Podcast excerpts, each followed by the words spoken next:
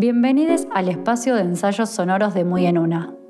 Acá compartimos crónicas y ensayos de revista anfibia en formato audio para que puedan escucharlas mientras cocinan, viajan, limpian o mientras abandonan las pantallas por un rato. En este segundo ensayo sonoro, Bir Cano se propone repensar los modos de circulación de la ternura y el deseo para imaginar nuevos lazos insumisos.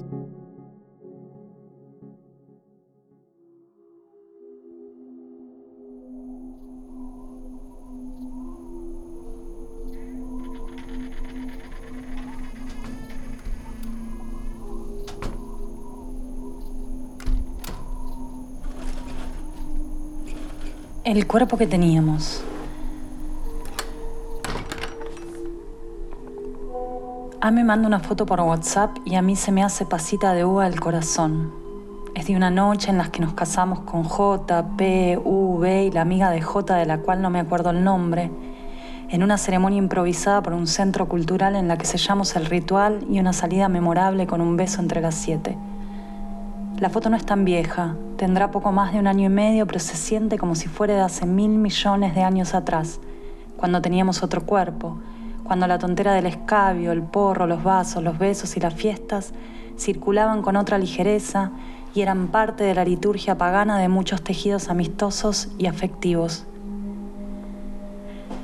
En cualquier caso, esa foto porta para mí el gustito a un tiempo yermo, es en el que acercarse a chapar, hacernos mimos, a perrear, a abrazarnos a murmurarnos algo al oído no era una cuestión de riesgo epidemiológico ni de salud pública, sino en todo caso un modo de circulación de la ternura, del deseo, de la fiesta y de la compañía que ampliaba nuestro mundo y nuestras potencias erótico-políticas. Hace poco mi amiga Z tuvo una pérdida muy enorme y algunas veces su manada, su equipo del aguante, la abrazamos con el barbijo puesto. Creo que muchos hubiéramos deseado lamerle las lágrimas para consolarla como nos consolamos nosotras las perras, diría Itziar Siga, para tragarnos un poquito de su dolor, para darle el beso y el tacto generoso que aprendimos y disfrutamos con ella. No siempre, pero a veces, para algunas amistades el contacto cuerpo a cuerpo y el flujo de mimos, territorios y personas es vital, constitutivo. En un momento de tantas pérdidas y tantas muertes, lamentar esos matices afectivos y corporales puede parecer una necedad o un exceso, incluso una nimiedad, pero quizás sea una necesidad de nuestro tiempo. Nos surge pensar los modos en que nuestros cuerpos se ligan a otros, las maneras de afectarnos y de construir redes de acompañamiento, las formas en que organizamos nuestra interdependencia, nuestra vulnerabilidad colectiva y nuestra alegría compartida.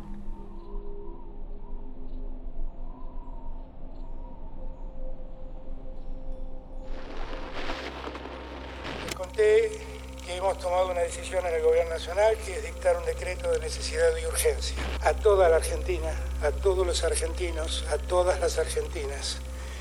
A partir de las cero hora de mañana, deberán someterse al aislamiento social preventivo y obligatorio. Esto quiere decir que a partir de ese momento nadie puede moverse de su residencia. Manteniendo distancia entre nosotros, teniendo los cuidados de los que estamos hablando, guardándonos en nuestras casas, vamos a evitar que el virus se propague y si se propaga, porque se va a propagar, se propague más lentamente.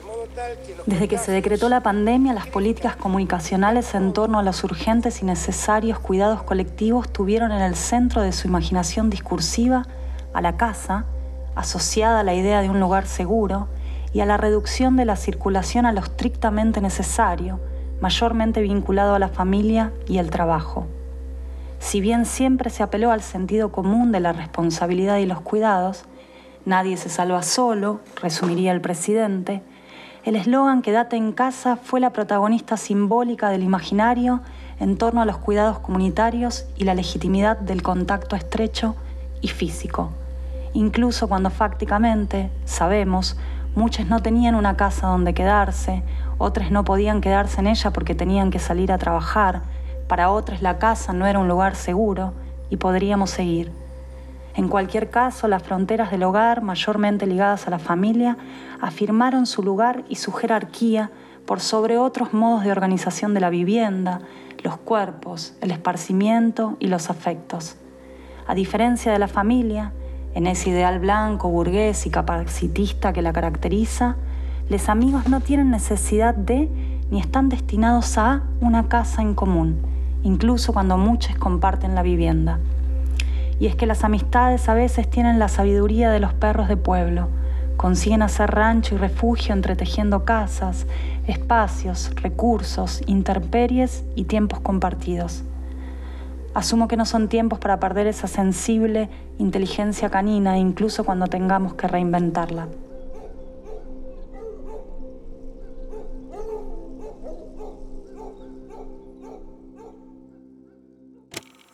Lamentar la pérdida de ciertos modos de construir y sostener la amistad es penar solo un pequeño espectro de toda esa cartografía de afectos, complicidades y sostenes que se construyen a distancia de las lógicas hogareñas y familiaristas. Es innegable que la amistad es un territorio codificado, normalizado, capitalizado y no exento de sus propios libretos culturales. Muchas veces aparece como el compañero de aventuras del personaje principal del guion vincular, blanco, burgués y heterosexual, que coloca en el centro o en la cúspide de las relaciones afectivas y de cuidados a la pareja, el amor romántico y la familia nuclear. Aún así, los vínculos amistosos son, junto a muchos otros, un territorio de exploración de gradientes del afecto, como decía Foucault a propósito de la amistad homosexual, en los que el tiempo, los cuidados, la alegría y el dolor, la intensidad y la fugacidad, el contacto físico y la fluidez desbordan el horizonte hogareño al que se liga lo familiar.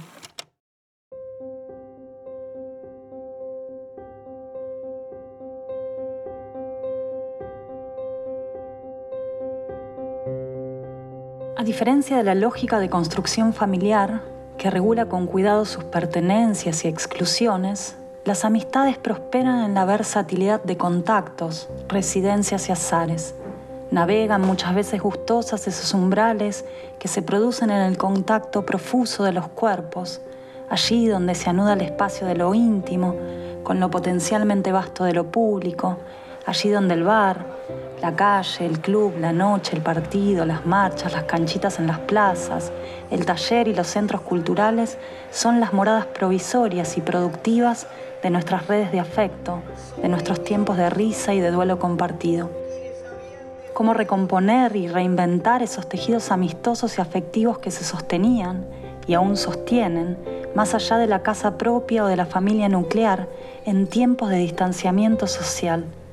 Cómo reconfigurar los cuidados, las redes de sostén y los desbordes colectivos en tiempos donde se requiere que circulemos menos y no nos amuchemos tanto cómo estar a la altura de un presente herido que nos exige ampliar nuestros horizontes de afectación, de responsabilidad colectiva y de cuidados interespecie, al tiempo que nos exhorta a aislarnos y distanciarnos socialmente.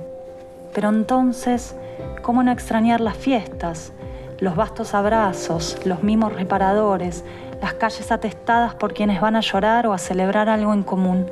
¿Cómo no penar las limitaciones y las reducciones de todas esas maneras múltiples y difusas de hacer vida en común más allá de las fronteras del hogar, la familia y el trabajo. ¿Cómo no tirar de esos brotes afectivos que no solo nos sacan de nosotros mismos y de nuestras unidades domésticas, sino que también apuntan a esa tierra fértil de apegos colectivos que necesitamos ahora más que nunca seguir ampliando, sembrando y explorando? Estas preguntas son urgentes, también una tarea ya en curso.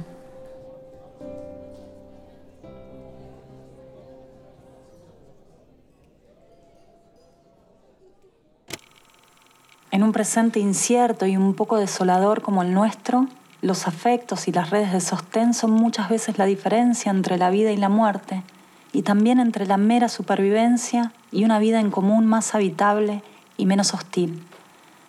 Replantear las formas de encontrarnos, de habitar los umbrales en los que conviven y se imbrincan lo íntimo y lo público, de transitar las amistades y los afectos colectivos y mudables, parece ser una apuesta ética y política necesaria si deseamos una mejor vida y muerte en común con otros que no son solo familia, pero tampoco solo amigos, ni meramente humanos.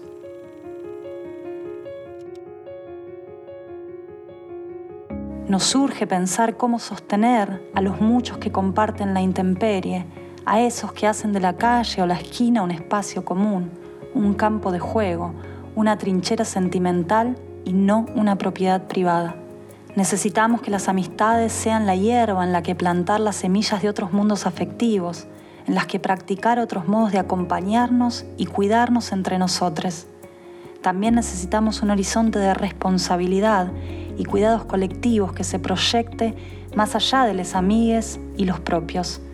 Parafraseando a Val Flores, es hora de ensayar la lengua del desacato y de imaginar lazos insumisos. Ojalá el maremoto de la pandemia no arrastre consigo nuestro gusto por todo eso que se entreteje en las cercanías de los cuerpos, los afectos y los encuentros, allí donde aún resta cierta plasticidad vincular, erótica y afectiva.